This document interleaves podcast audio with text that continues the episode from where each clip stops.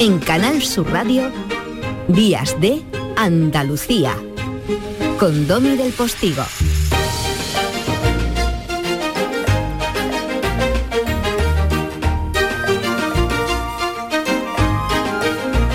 Y ahora sí que sí, familia, estamos ya en la segunda hora de esta edición de domingo 20 de febrero de 2022 de Días de Andalucía.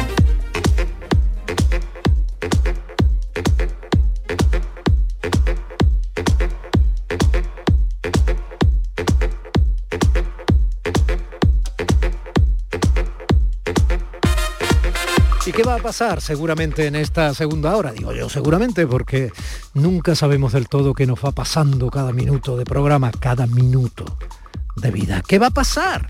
Bueno, pues miren, primero nos vamos a ir a Madrid para escuchar una de esas postales sonoras del periodista Jesús Nieto Jurado, que nos envía desde la Villa y Corte gente andaluza trabajando en Madrid, como yo estuve tantos años. Bueno, pues esa, una para nosotros Madrid, la novena capital de Andalucía. Y no creo que la postal hable eh, de la Puerta del Sol, ni, ni del divorcio entre Ayuso y Casado. Pero, pero, pero Mm, sin duda alguna algo nos va a contar. Eh, inmediatamente después, pues tenemos protagonista y nos bajamos de la novena capital a la Semana Santa de Sevilla. Una Semana Santa grabada durante 10 años para convertirla en una película documental que se va a estrenar precisamente esta semana hecha por uno de nuestros hacedores cinematográficos del cine andaluz. ¿Cómo se llama la película? Parascebe esa luna de Parascebe que tanto tiene que ver con la Semana Santa. Parascebe, retrato de una Semana Santa universal. Semana Santa que ojalá esta vez parece que sí, tendremos en la calle. Y luego reflexionaremos, y hago mucho hincapié en el re porque el reflexo es la avanzadilla del flexo, el programa que nuestro compañero Paco Reyero tiene cada noche madrugada de domingo lunes a la una. Reflexo.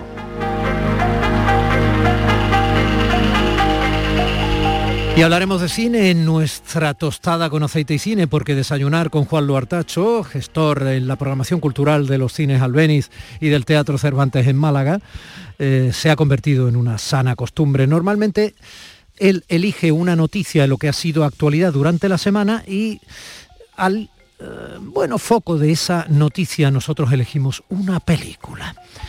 En este caso la noticia no podía ser otra que una noticia cinematográfica, porque ha sido España la que ha ganado el oso de oro en la Berlinale esta semana, la directora catalana Carla Simón, que se ha llevado el gran premio del prestigioso Festival de Cine de Berlín por una película muy rural, Alcarrás, y lo ha hecho pues prácticamente 40 años después de que otro cineasta español eh, triunfara en el Festival de Cine de Berlín. De esos triunfos españoles en Berlín también vamos a hablar.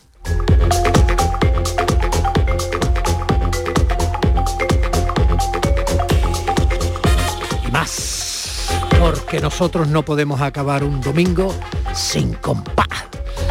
El flamenco, el flamenco de esta tierra para toda la tierra como dice una de las mejores promociones de esta casa. Bueno, pues dicho esto, con paz y después gloria, que nos traerá nuestra queridísima Lourdes Galvez del Postigo, que hoy, teniendo en cuenta que el calendario recuerda a quien fue Bambino, ya saben que el compás de Bambino ha sido protagonista de los contenidos de este programa varias veces. Hoy la rumba salvaje de Bambino será protagonista de nuestro compás flamenco para terminar y darle la entrada a la gente de Andalucía, de mi compañero Pepe da Rosa, de mi compañera Ana Carvajal y de ese estupendo equipo que continúa la mañana del domingo. Nos vamos a los madriles. Venga Jesús. ¿Qué tal, querido Domi? Pues sí, Madrid ha llegado la manga corta. En Madrid, en el Madrid de la Filomena, en el Madrid de los calores infernales, pues eso.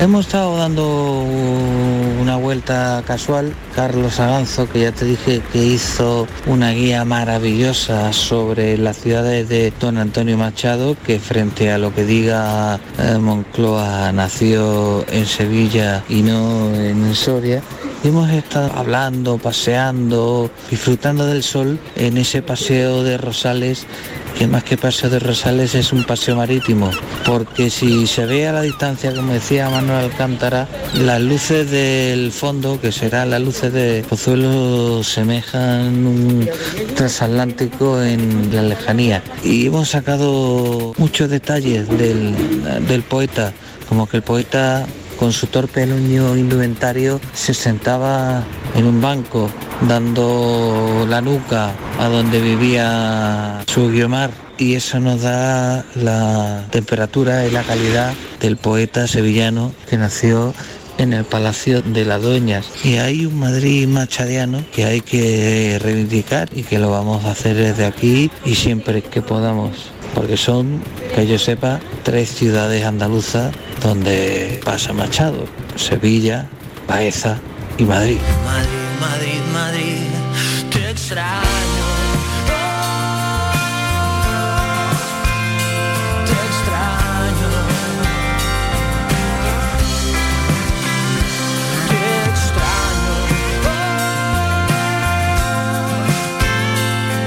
Madrid, sí, Madrid, Madrid porque Madrid seguirá siendo Madrid.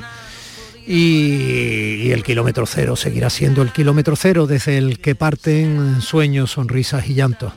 Y desde donde se puede casi partir por la mitad la columna vertebral de un partido político fundamental para la democracia española, como son las cosas. ¿eh? Madrid, Madrid, Madrid.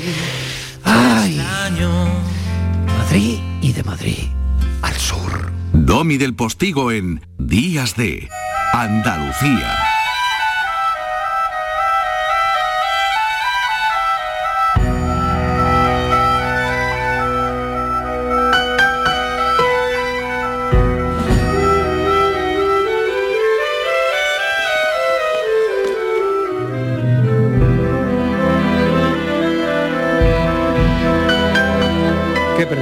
La película de Hilario Abad cuenta el transcurso de la Semana Santa sevillana en orden cronológico, ¿no? con el foco puesto en transmitir ambientes y sensaciones que se viven en la calle.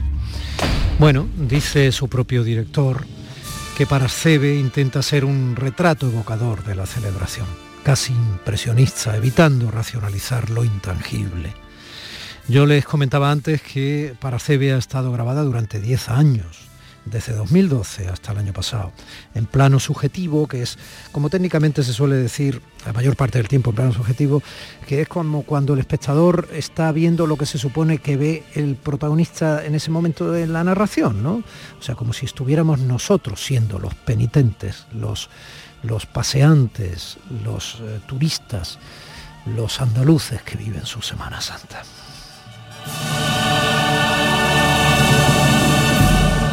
Hilario, buenos días.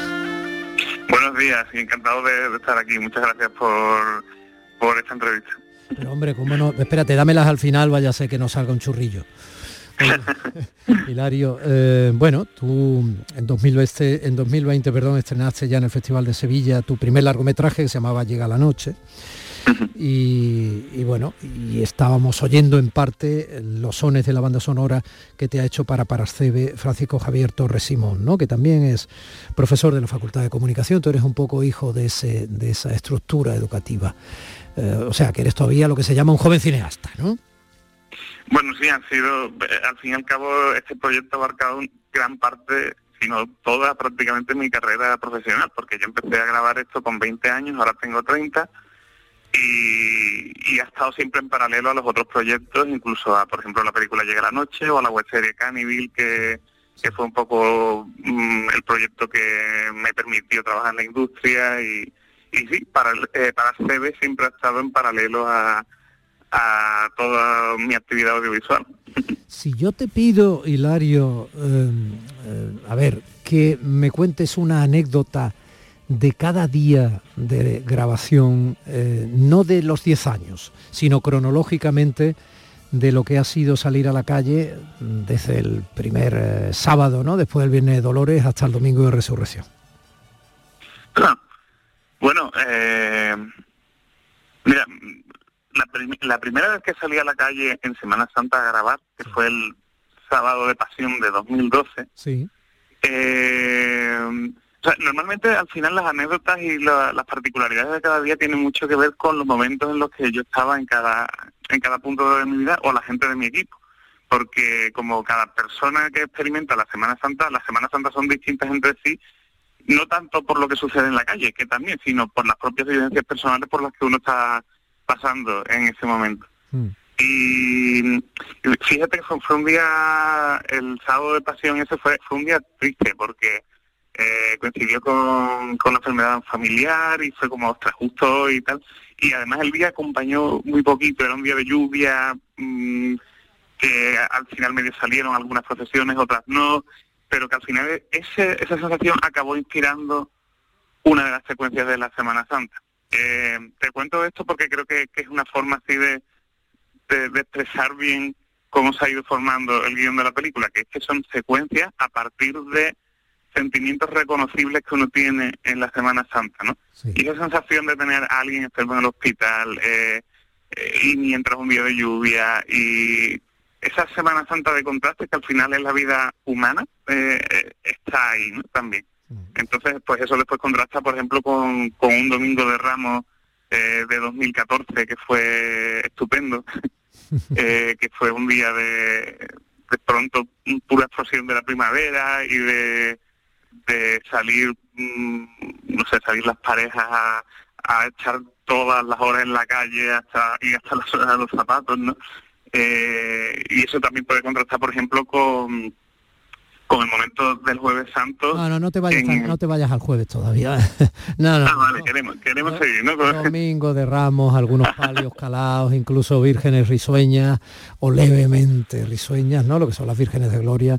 Claro. Niños en la calle también, además de esas parejas de las que hablabas sol, que es lo que caracteriza el Domingo de Ramos para ser narrado, ¿no? Porque no hay nada más triste que un Domingo de Ramos con lluvia, claro, porque es el día.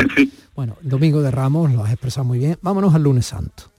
El lunes santo, un día que en la película y en como la hemos sentido, eh, empieza a verse el carácter de los barrios, ¿no? Mm. El, lunes santo es un día que, hablamos también de la Semana Santa, que no es el centro de Sevilla, sino que hoy en día diría que en cuanto a números es más importante y en devoción está escalando, que es la de los barrios. Y nos vamos, mm, en Sevilla está el barrio del Polígono San Pablo, mm que tiene una cofradía que lleva, creo que son ya más de 10 años haciendo su estación de penitencia en la catedral y que hemos intentado contar ese espíritu de, dignidad que tiene hoy en día cualquier cofradía de barrio y que son ejemplos también de, de cómo llevar eh, esa expresión artística, cultural y religiosa que es la Semana Santa a todos los puntos de los que hoy sí forma ya la ciudad. ¿no? Eh, y después, pues, después de un día de contraste, por la noche hay eh, una solemnidad, hay muchas cofradías de negro, hay un, un momento en el que sale la hermandad de Santa Marta y a partir de ahí como que el día empieza a tornarse, eh, pues eso, mucho más solemne, mucho más silencioso. Eh, es un día de contraste. El lunes santo. Bien, vale. Lunes santo. Eh, me estás hablando de cosas específicas, Polígono San Pablo, eh, solemnidad por la noche, que ya son claramente idiosincrásicas de Sevilla y que diferencian efectivamente Semanas Santas diferentes por toda Andalucía. Entonces, yo te digo, ¿la película es para todos los públicos o solo para la gente de Sevilla? La película es para todos los públicos, pero parte de una particularidad local. Lo que quiero decir con esto es que la, universalidad está en los momentos que yo creo que van a ser reconocibles porque otras personas lo van a encontrar en otras Semanas Santas. Y gente que no conozca la Semana Santa lo va a encontrar en otras tradiciones, pero el corpus, el cómo está hecho, sí está en un corsé específico. Es un es una forma también de que todo sea coherente y, y verosímil y que funcione dentro de un todo pero yo viendo la película sí pienso que las sensaciones al final son reconocibles. Es verdad que a lo mejor las imágenes, pues mm, ya digo, la concreción eh, es específica y sí que está muy, muy, muy eh, basada en, el canon de Sevilla. Pero sin embargo yo creo que mm, por ejemplo, amigos que han estado viendo la de, de otras culturas incluso lo asocian a ritos que, que son propios de su cultura y al final lo que queda es una sensación de todo el pueblo eh, uniendo esfuerzos para crear ese gran eh, imaginario colectivo, ese patrimonio devocional, emocional, que en este caso es la Semana Santa. Vale, el profesor Torres Simón, que es quien ha hecho la banda sonora de, tu película, eh, muy hermosa, Hilario, es autor también de varias marchas de Semana Santa, ¿no? Supongo que en parte, aparte de que seáis amigos, lo has cogido por eso. Sonidos como este describen muy bien lo que tú estás comentando.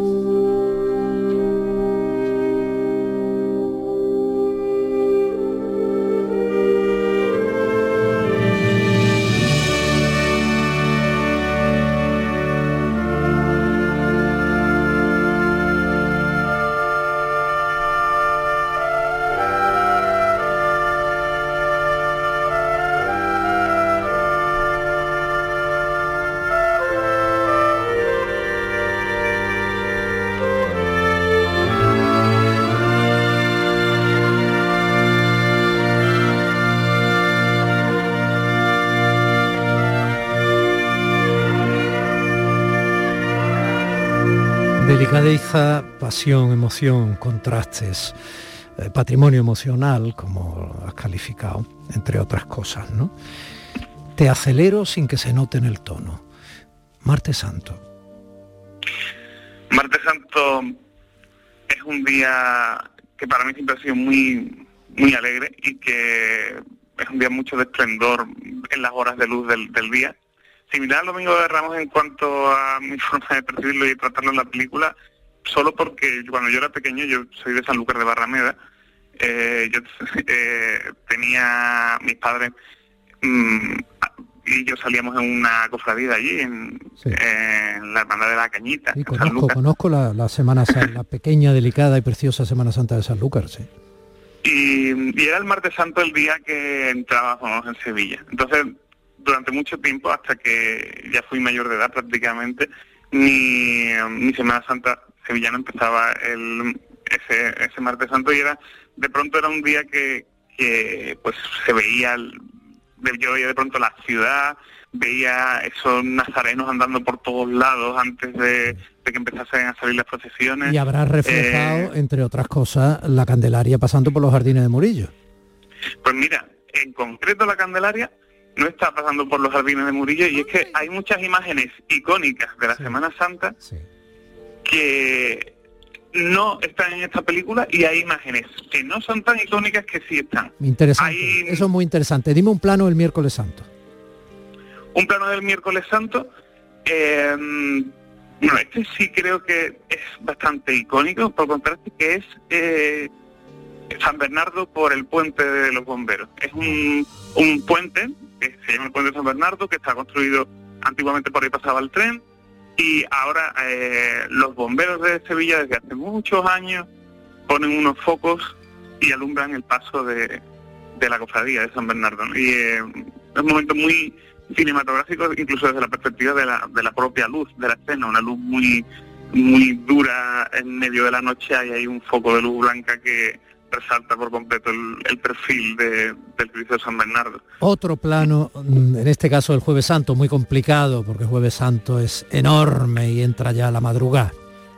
El Jueves Santo, voy a hablar de un momento que creo que, es idiosincrático, que es un momento en el que ya el, Jueves Santo se está apagando. Eh, ahí mm, han pasado las primeras horas en la calle, pero ya lo que se anticipa es la madrugada y las cofradías de alguna forma van van quedando cada vez a, cada vez van a menos y hay un plano en el que se está apagando toda la candelería por el viento de una dolorosa sevillana que es la Virgen de la Victoria de la Cigarrera es un plano muy descriptivo y que transmite mucho una sensación de precipitación de que de que la Semana Santa se acaba ya y de que eh, el momento de la muerte de Cristo se aproxima también. Un momento muy fúnebre por así decirlo. Lo vamos a dejar aquí, Hilario. se estrena esta semana, decía yo, recordémoslo, y se va a estrenar en cines. Se va a estrenar en cines, ya van más de 40 salas en toda España. A partir del 25 de febrero, eh, el fin de semana de estreno es 25, 26, 27 de febrero. Hay algunos cines que ya han abierto pases para la siguiente semana y dependiendo de la taquilla, porque al final esto es una es un los, cines tienen que programar según su demanda, pues se podrá ver en más salas, en más sitios y, más durante más tiempo, claro, dependiendo de la respuesta que, que haya. Así que desde aquí eh, invito a todo el mundo que quiera ver la película a verla en el cine, a disfrutarla porque tiene sonido además pensado para cine, la imagen también se ha hecho para pantalla grande y es una ocasión que, es única en, el tiempo. Semana Santa vista en este caso desde los jóvenes ojos de uno de nuestros cineastas en el cine andaluz, Hilario Abad. Gracias. Muchísimas gracias.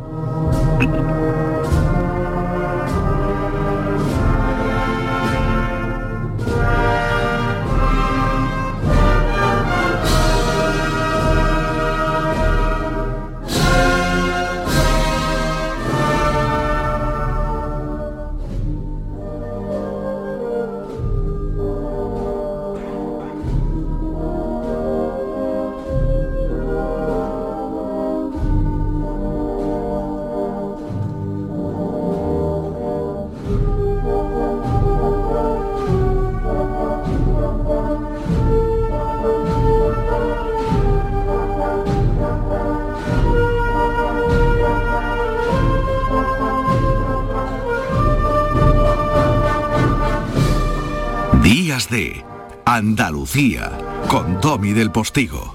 Una vez un amigo que hacía una exposición de fotografía, ya que llegamos a este punto del programa, donde la reflexión eh, se convierte en protagonista, eh, me dijo que le pusieron una frasecita, las cosas estas que hacemos a veces los periodistas, ¿no? Y para que en el díptico de la presentación de su exposición, pues esa frasecita resumiera un poco a mí se me ocurrió poner algo que supongo que ya ha utilizado mucha gente, ¿no? Construir un instante.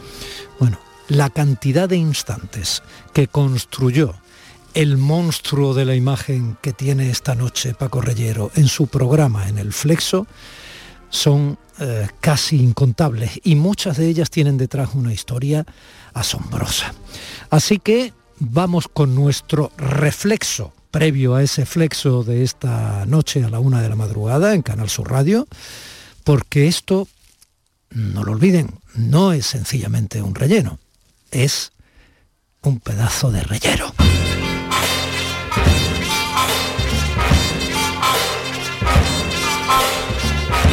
Vaya invitados que me calzan, maestro. Buenos días.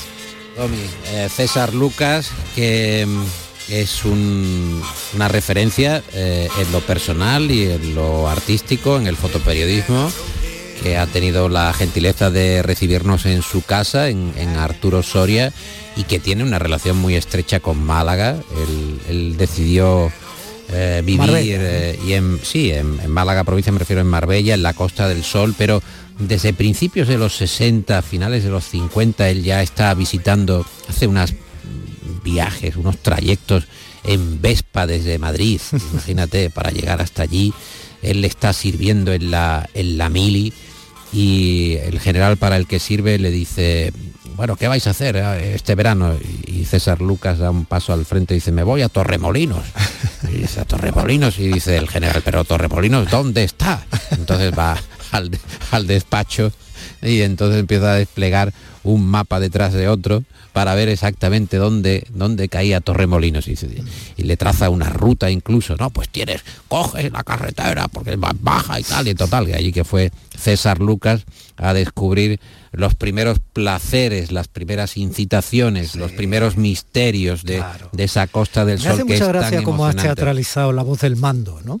Porque he visto ahí un no estoy muy, acostumbrado yo al mando. He visto ahí un mando muy aguerrido. Estaba, yo, recordando mandos con voces atipladas y extrañas. Sí, hombre, también hay, una variedad. Pero bueno, bueno. Pero la, la mala leche no está escondida en el tono, quiero decir.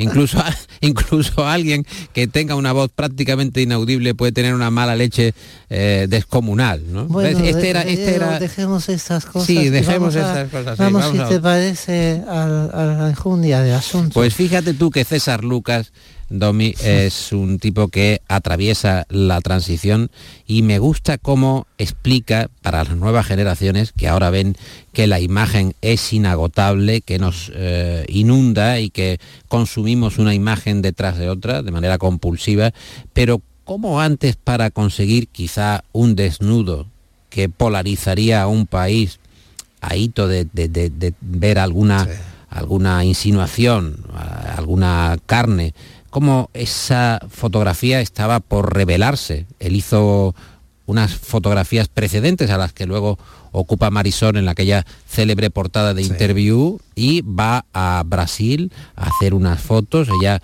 eh, pactan un, un desnudo y él lleva esas primeras fotos de Marisol muy insinuantes a un laboratorio Kodak y tardan en revelarse. Y entonces, claro, eh, él duda, bueno, ¿qué pasa? Porque claro, no, no estamos ni siquiera eh, a partir del 75, no ha muerto todavía Franco. Y recibe una carta combinatoria en la que dice, la próxima vez que usted traiga material erótico para ser revelado, lo destruiremos ante la autoridad competente. Claro. Porque estamos hablando, pues eso, de otros momentos, de otros procesos, de la forma en la que la fotografía llegaba y tenía un misterio que ahora quizá sea menor, porque no existe esa capacidad también para equivocarse o para acertar. Esto del revelado, explicar a alguien de hoy en día, no, no, es que había un cuarto que era el cuarto del revelado. Entonces, él hace unas fotos, aquellas fotos que llamaron tanto la atención de Marta Sánchez, que agotaron varias, pero él tiene una serie de carretes. Los carretes son contados. Hace 60, 80 tomas y luego vas al revelado a ver qué es lo que ha salido allí porque no se sabe si- eh, a ciencia cierta eh, qué es lo que puede salir. Entonces, en ese momento, pues Lucas está, bueno, tocando madera, pensando, espero que todo haya eh, salido bien. La conversación va desde sus comienzos hasta su momento vital, tiene tal caudal de anécdotas. ¿Cómo eh, tal, Domi. ca- cómo tal caudal de anécdotas? Tiene- Vamos a ver, la gente quizá no lo sepa, o quizás sí, porque suele saber más que yo siempre. Pero fotos de Catherine Hepburn, de Sean Connery, de Brigitte Bardot, de Raquel Welch, de Jules Brinett, de Snyder, de John Lennon, de Billy Wilder, de Clint Eastwood, de Stephen Boyd, de Buster Keaton, que han visto a lo largo de su vida, algunas de ellas son de César Lucas. Aquella foto del Che aparentemente medio perdido, pensando ensimismado, vestido, por supuesto, de militar en la ciudad universitaria de Madrid por la calle, es de César Lucas. O sea, esas fotos a las que tú te referías de aquellos primeros desnudos con estilo, siempre con calidad. Bueno, la de Pepa Flores le costó la amistad prácticamente con Pepa Flores. No sé, hay aquella primera agencia, ¿no? Aquel Cosmo Press en los años Exacto. 60 que él inauguró. César Lucas es historia viva de la imagen en España y en el mundo. Mm, y le pregunté, digo, ¿y por qué no lo escribes? Yo no sé escribir.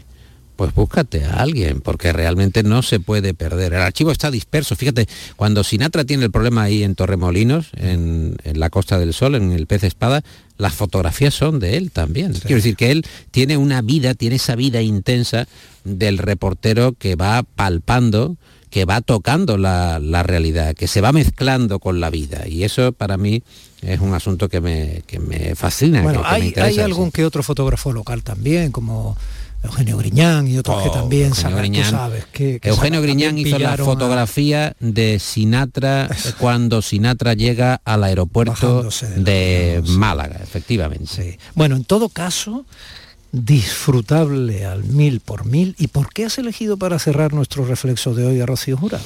Es una solicitud, es una petición del propio eh, César Lucas, porque dice que cada vez que, que está en Andalucía eh, nota una emoción particular, como si se le pusiera el cuerpo en compás. Y eh, el hecho de que Rocío Jurado eh, cante, a él pues le lleva precisamente a esos recuerdos de los 80, de los, de los 90, ¿no? Donde hay tanta emotividad y, y- y tanto desparrame, porque las canciones, las letras de Manuel Alejandro son Oh, desparramadas. te iba a decir, si encima son del gaditano Manuel Alejandro, entonces ya construyendo instantes, Paco. En eso andas también esta noche en tu flexo a la una de la madrugada y allí estaremos. Un abrazo.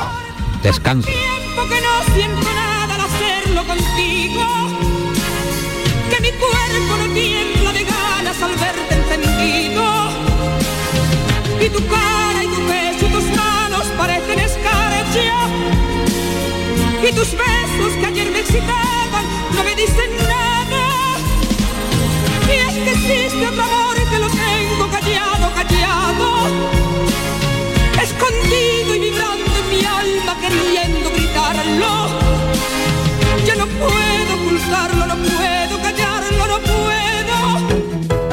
del Postigo en Canal Sur Radio. Días de Andalucía. 17 millones de euros. 17 millones de euros. Te dijo, tranqui papi, yo riego las plantas mientras no estés. Y se ha cargado hasta el ficus. Pero piensa, 17 millones de euros. Ya puedes comprar tu cupón del Extra Día del Padre de la ONCE. El 19 de marzo, 17 millones de euros. Extra Día del Padre de la ONCE. Compensa y mucho. A todos los que jugáis a la 11, bien jugado. Juega responsablemente y solo si eres mayor de edad.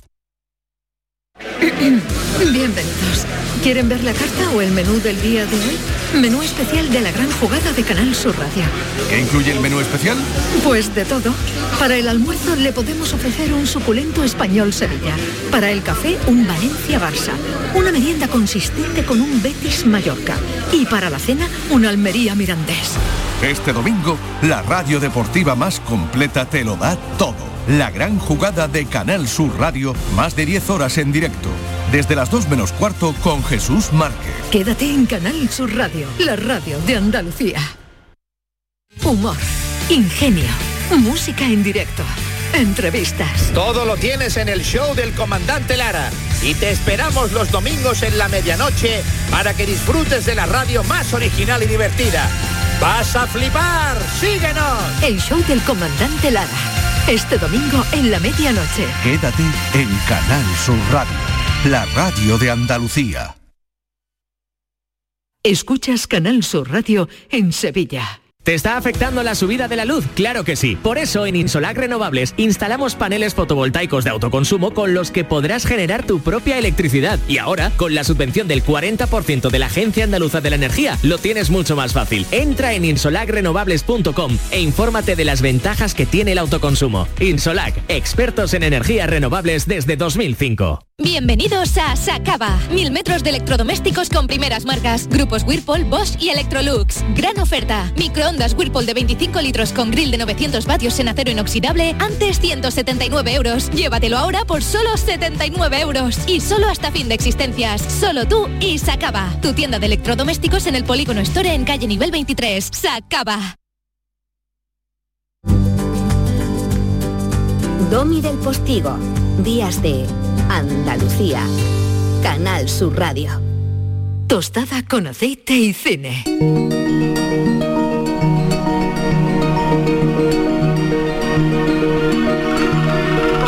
La directora catalana Carla Simón se ha llevado esta semana el gran premio del prestigioso Festival de Cine de Berlín por su película Alcarrás. Es una mirada sentida y sensible al mundo rural que incluye personajes reales que no son actores. La directora catalana ya había conseguido el premio a la mejor ópera prima hace cinco años por Verano 1993, película que también triunfó en el Festival de Málaga y en Los Goya en 2017. Bueno, pues por eso lo celebramos, por eso ha elegido la noticia Juan Luartacho y sobre todo porque ya hacía cuatro décadas que un cineasta español no conseguía semejante galardón. Eh, por supuesto, Carla Simón contenta. Estoy un poco como que no me lo creo. No me lo creo ni por, o sea, por lo que significa eso, ¿no? Para la película que, espero que viaje mucho y que viene de, de un pueblo muy pequeño, eh, de una zona muy concreta y que de repente se- sentimos que, que habla a todo el mundo, ¿no? Hoy hacemos memoria de cómo y cuándo la cinematografía española fue aplaudida en el certamen berlinés, incluido el Oso de Plata, que se llevó a Amanecer en Puerta Oscura en 1957, la película Amanecer en Puerta Oscura, que reflejaba la tradición de liberar un preso en la Semana Santa malagueña por la imagen de Jesús el Rico, ya que hablábamos hace un momentito de Parascebe, la película que ha dirigido Hilario sobre la Semana Santa de Sevilla. ¿A qué corres tanto, chaval? Voy al cuartelillo. Está en la tienda Juan Cuenca. ¿Que Cuenca está en el pueblo? No hay que avisar a los guardias. Eso es cosa mía. Deme eso. Ustedes los honrados no saben lo importante que son a veces las cosas tontas. ¿Me paga? Ustedes los honrados no saben a veces lo importante que son las cosas tontas, dice Paco Raval. Juan Lu, buenos días. Buenos días, Domi. ¿Qué tal? ¿Cómo estamos? Bien. Pues sí, nos vamos a Berlín y nos vamos a valorar un poco el, el cine español en la historia de este festival, uno de los más importantes del mundo, eh, con Cannes y, y Venecia, pues son los tres grandes festivales eh, que, han recorrido toda la historia del cine y han participado grandes, grandes películas y cineastas, pues vamos a hacer un repaso por, lo que España ha situado y ha sabido estar eh, presente en estos festivales importantes y en este caso en el de Berlín. Recordemos que, Berlín nace en los años 50 y desde el 54 al 2005 eh, España estado presente siempre con una película competición y desde el 2005 al 2011 ha habido un vacío donde España no ha presentado título o no le han seleccionado desde el festival.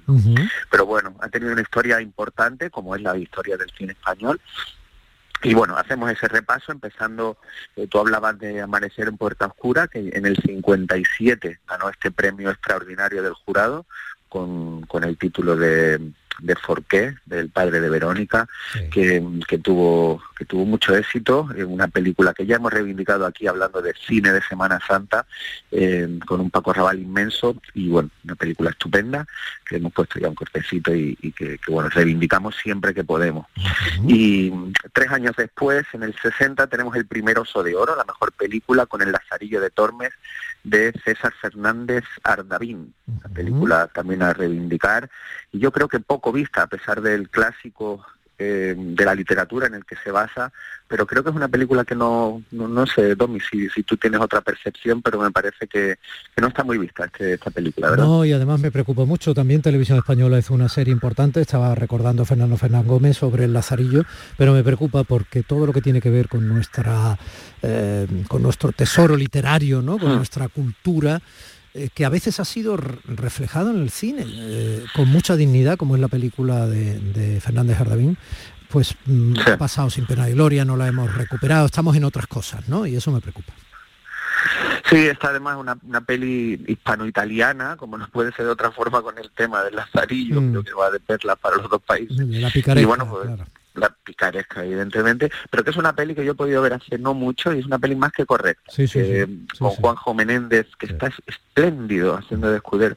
Bueno, que, que también muy reivindicable y Berlín le dio el premio a su mejor peli en el año 60 donde participaba en títulos eh, importantísimos, no es un premio, digamos, baladí. Bueno, y, y luego está Saura, supongo, ¿no? Lo digo porque fue el que quizá ha mordido más en Berlín, ¿no? Sí, sí, Saura mm, ha tenido varios premios eh, importantes, por ejemplo, mm, dos años seguidos como mejor director en el 66 y 68 por La Casa, seguramente la peli más importante o más conocida de Saura eh, y Peppermint Frappé, una peli que la pasa el tiempo un poquito peor para mi gusto, pero bueno, esas dos como mejor director y mejor película, ese oso de oro que ha ganado Carla Simón ahora en el 1980 con Deprisa, Deprisa. Eh, bueno, pues entonces, si te parece, Pipermin Frappé, estoy recordando a, a López Vázquez, que es fundamental en esa película, es fundamental, pero mira cómo sonaba una secuencia mm, dolorosa, como esa angustia, esa, esa, esa atmósfera opresiva que consigue en la caza. Para el buen cazador, la caza del conejo no tiene ningún interés. Un bicho inofensivo que lo único que intenta es esconderse. Los débiles no tienen nada que hacer en la vida. Ni los débiles ni los tarados. No, es Alfonso es Mayo. una ley de la naturaleza. No lo dirás en serio. Alfredo Mayo, quiere decir. Alfredo Mayo. dan pocas oportunidades para defenderse.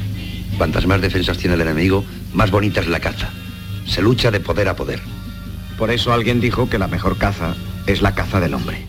Claro, cuando escuchas eh, una secuencia como esa, qué texto, es formidable. Vamos, ¿qué más da que estén hablando de cazar? Sí, sí, sí. Bueno, por eso decía que, que aparte de lo que significa esta peli o que haya ganado eh, premios tan importantes como este de dirección en Berlín, es se abre un nuevo cine en, en España, llegando un poquito después que Francia, por ejemplo, con la Nouvelle Vague, y llega de la mano de Saura con estos planos, como tú bien decías, de opresión, de, mm, de falta de libertad, aunque estábamos saliendo ya del franquismo, etcétera, etcétera, mm, ahí lo que está demostrando es esa opresión de la dictadura, tantas metáforas que tiene alucinantes, pero sobre todo la puesta en escena, cómo rueda esos planos que nunca se habían rodado en España así, cómo mostrar ese, ese miedo, cómo va generando ese- eh, tres amigos que se van de casa y termina casi, en una guerra civil entre ellos, ¿no? Eh, bueno, una película clave de la historia del cine español. Como fue es clave, Berlín. como fue clave de Prisa de Prisa en el 80-81, dentro de ese llamado cine kinky, ¿no? donde Eloy de la Iglesia y otros eh, tienen nombre de oro, y donde ahora, basada en la novela de Cercas, pues eh, Daniel Monzón hizo Los Héroes de la Frontera, que ha estado presente, en parte con banda sonora andaluza, con los derby Burrito, Motoreta, Cachimba, que, que- que está un poco en esa tradición, ¿no? Ese de prisa de prisa, donde para muchos una sorpresa, Saura se apuntó a hacer una película de cine kinky, una magnífica película. ¡Policía! ¡Policía! ¡Llamen a la policía! Policía, voy a la ya vosotros policía. ¡Vamos! Vamos, Meca, dale caña. Deprisa, deprisa. Ir deprisa, deprisa y a veces no dejar un bonito cadáver, ¿no? A diferencia de otro cine americano de la generación Beat, ese cine kinky español que nos ha dado películas espléndidas. Y más cosas, te das cuenta que te acelero un poquito el tono, eh, Juan Lu, porque vamos Sí, tirado de tiempo. no. Vale. Eh, sí, bueno, de, de prisa de prisa puntualización de actores no profesionales y un documento antropológico y sociológico de los barrios marginales de, de Madrid que, que era muy atípico en Saura y, hace una película todavía con mucha fuerza y vigencia, eh, como se demostró hace poco, que Rosalía cantó un tema que aparecía en Deprisa, y fue de los mejores momentos de aquella gala. Eh, sí, tenemos que destacar eh, La Colmena de Mario Camus en el 83, que también ganó a Mejor Película.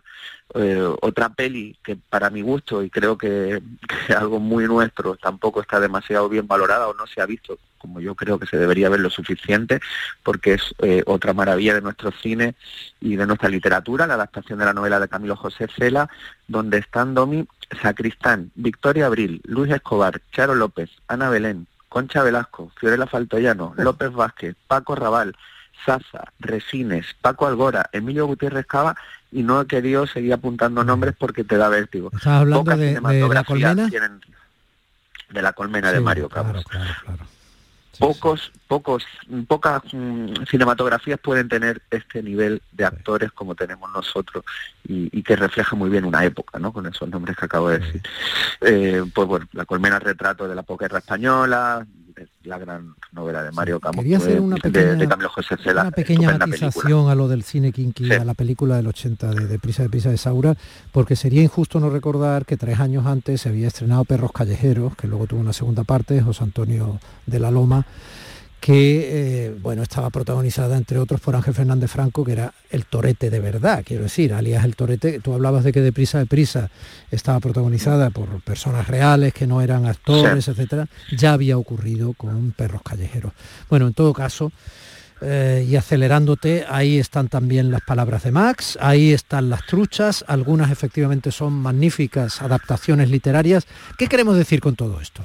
Que sí, que Carla Simón se ha vuelto a llevar el oso de oro en Berlín, pero que España había mordido grandes premios en Berlín desde prácticamente los años 50 en que empezó el certamen.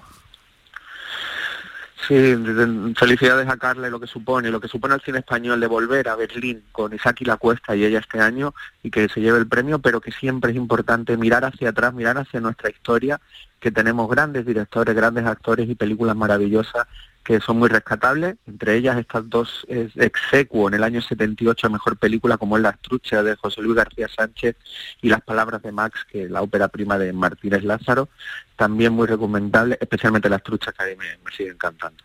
Señores, estas truchas están podridas, porque el mierda de campeón las ha recogido en la salida de un sumidero de la cloaca del matadero. ¡Mentira! Como nunca ha sido capaz de enganchar una jodida pieza, ahora nos quiere asesinar a todos. Es un marrullero, un liante. Y lo peor, un asesino. Es una deshonra para la agrupación. Esa es una acusación de juzgado de guardia. ¡Calumnia! Ay, qué película dirigió José Luis García Sánchez con Néstor Arterio, Roberto Fon, Lautaro Murúa, Verónica Forqué, Luis Politi. Hasta la semana que viene, Juan. Hasta la semana que viene, un beso fuerte. En Canal Sur Radio, Días de Andalucía, con Domi del Postigo. La vida es como un libro y cada capítulo es una nueva oportunidad de empezar de cero y vivir algo que nunca hubieras imaginado. Sea cual sea tu próximo capítulo, lo importante es que lo hagas realidad. Porque dentro de una vida y muchas vidas, ahora en Cofidis te ofrecemos un nuevo préstamo personal de hasta 60.000 euros. Entra en cofidis.es y cuenta con nosotros. Aquadeus, ahora más cerca de ti, procedente del manantial Sierra Nevada, un agua excepcional en sabor, de mineralización débil que nace en tu región. Aquadeus Sierra Nevada es ideal para hidratar a toda la familia y no olvides tirar tu botella al contenedor amarillo. Aquadeus, fuente de vida, ahora también en Andalucía. En cofidis.es puedes solicitar cómodamente hasta 60.000 euros, 100% online y sin cambiar de banco. Cofidis, cuenta con nosotros. Disfruta de Andalucía y de la radio hasta enamorarte. Escucha, siente y déjate seducir por una tierra repleta de tradiciones, de una gastronomía de bandera, de patrimonio cultural fascinante y una gente única. En Gente de Andalucía, los sábados y domingos desde las 11 de la mañana con Pepe da Rosa. Quédate en Canal Sur Radio, la radio de Andalucía. Canal Sur Radio Sevilla, la radio de Andalucía. ¿Te está afectando la subida de la luz? Claro que sí. Por eso en Insolac Renovables instalamos paneles fotovoltaicos de autoconsumo con los que podrás generar tu propia electricidad. Y ahora, con la subvención del 40% de la Agencia Andaluza de la Energía, lo tienes mucho más fácil. Entra en insolacrenovables.com e infórmate de las ventajas que tiene el autoconsumo. Insolac, expertos en energías renovables desde 2005. Airesur Today. Se acerca el Gran Derby y en Airesur sorteamos una entrada doble VIP para que vivas en directo una experiencia única. Preguntemos a esta joven. Estoy flipando. Por cada compra de más de 10 euros tengo una oportunidad. Participa. ¿A qué estás esperando? Centro Comercial Airesur. Vive un gran momento cada día. Compás.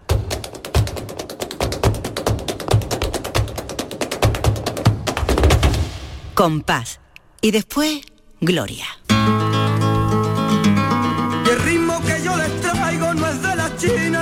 Japón. Y ahora yo les demuestro que es una herencia de faraón. Hay las niñas de media Europa que ya están hartas de mambo y tuí. Me piden hasta la ropa como recuerdo diciendo así. Ay, bambino, picolino.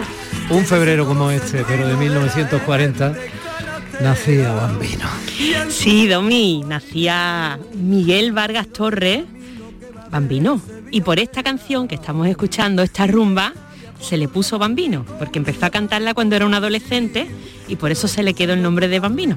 Bueno, ha sido su año en cierto modo el año pasado y este, ¿no? Claro. siendo, porque fíjate incluso con la película, ¿no? Exactamente, lo traemos hoy por ese doble motivo, pues porque es el centenario de su el centenario no, perdón, el aniversario de su nacimiento y porque el documental del director Paco Ortiz, Algo salvaje, la historia de Bambino, pues ha ganado el premio Carmen al mejor documental de Andalucía. Sí, señor. Entonces me parecen dos motivos de suficiente peso para que hoy recordemos a Bambino. Señor, y en ello estamos. Y este Bambino Picolino habla de cuando Picolino era Bambino, además.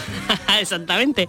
Y bueno, pues eh, Bambino fue eh, un artistazo eh, que triunfó en Madrid, que hizo su carrera en Madrid, en los tablaos, primero en, en el tablao El Duende, que, que era el, el tablao del torero gitanillo de Triana, que era el yerno de Pastora Imperio, y ambos eran socios en este tablao.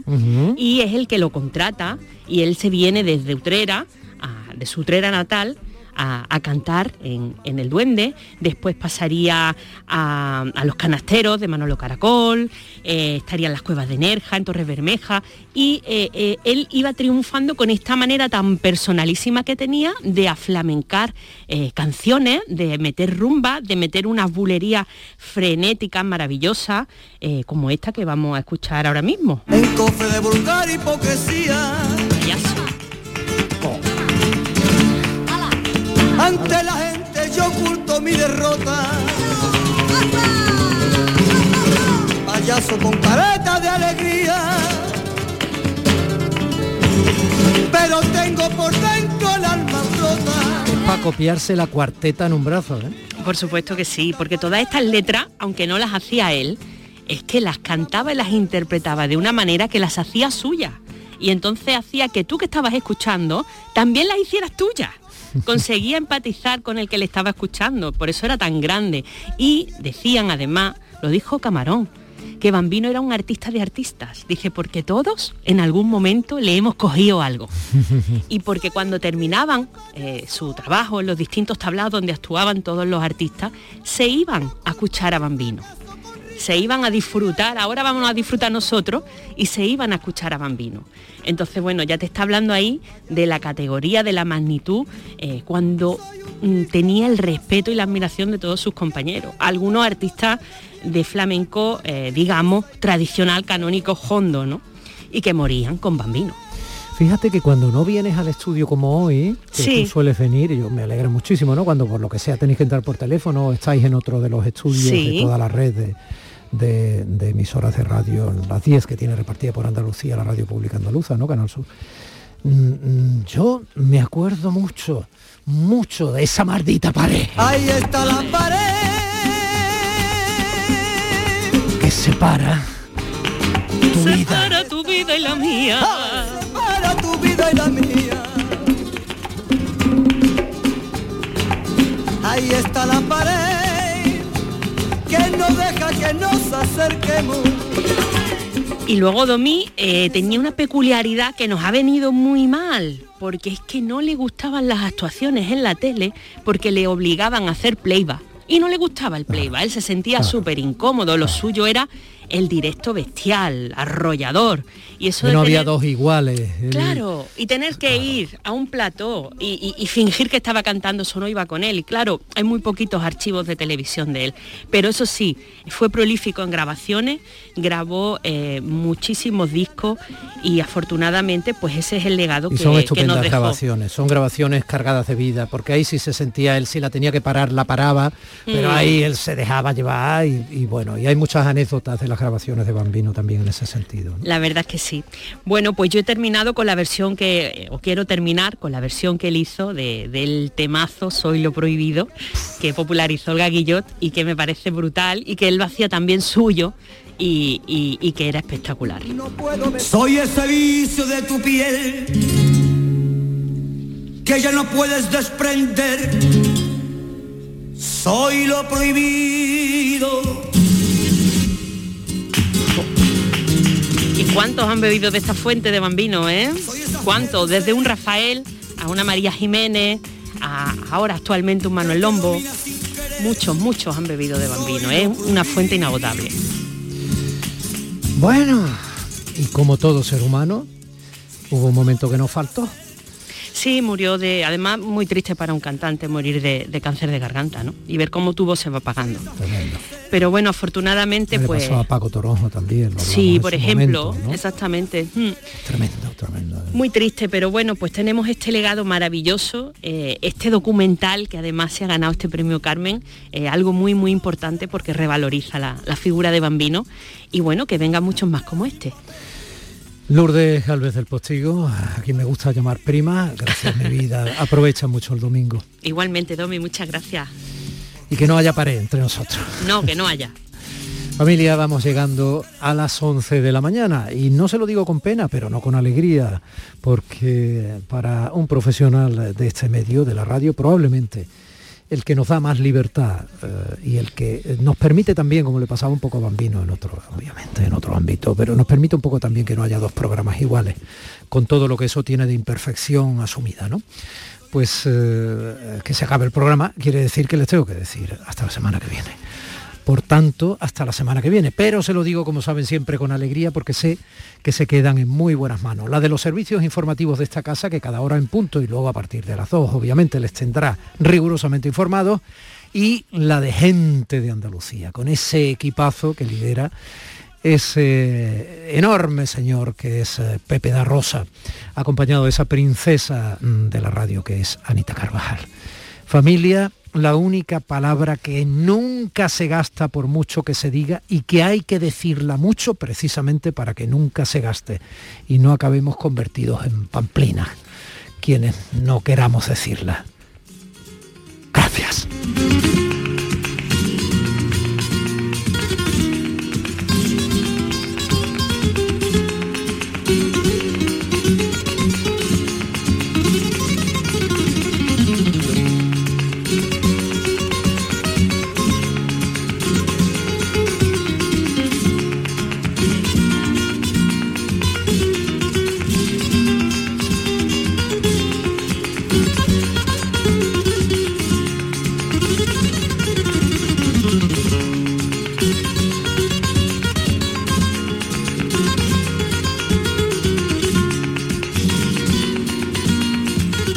Ha gustado este programa, descárgatelo para volver a disfrutarlo. Lo tienes como todos los demás en la radio a la carta, en nuestra web y en nuestra app. Quédate en Canal Sur Radio, la radio de Andalucía.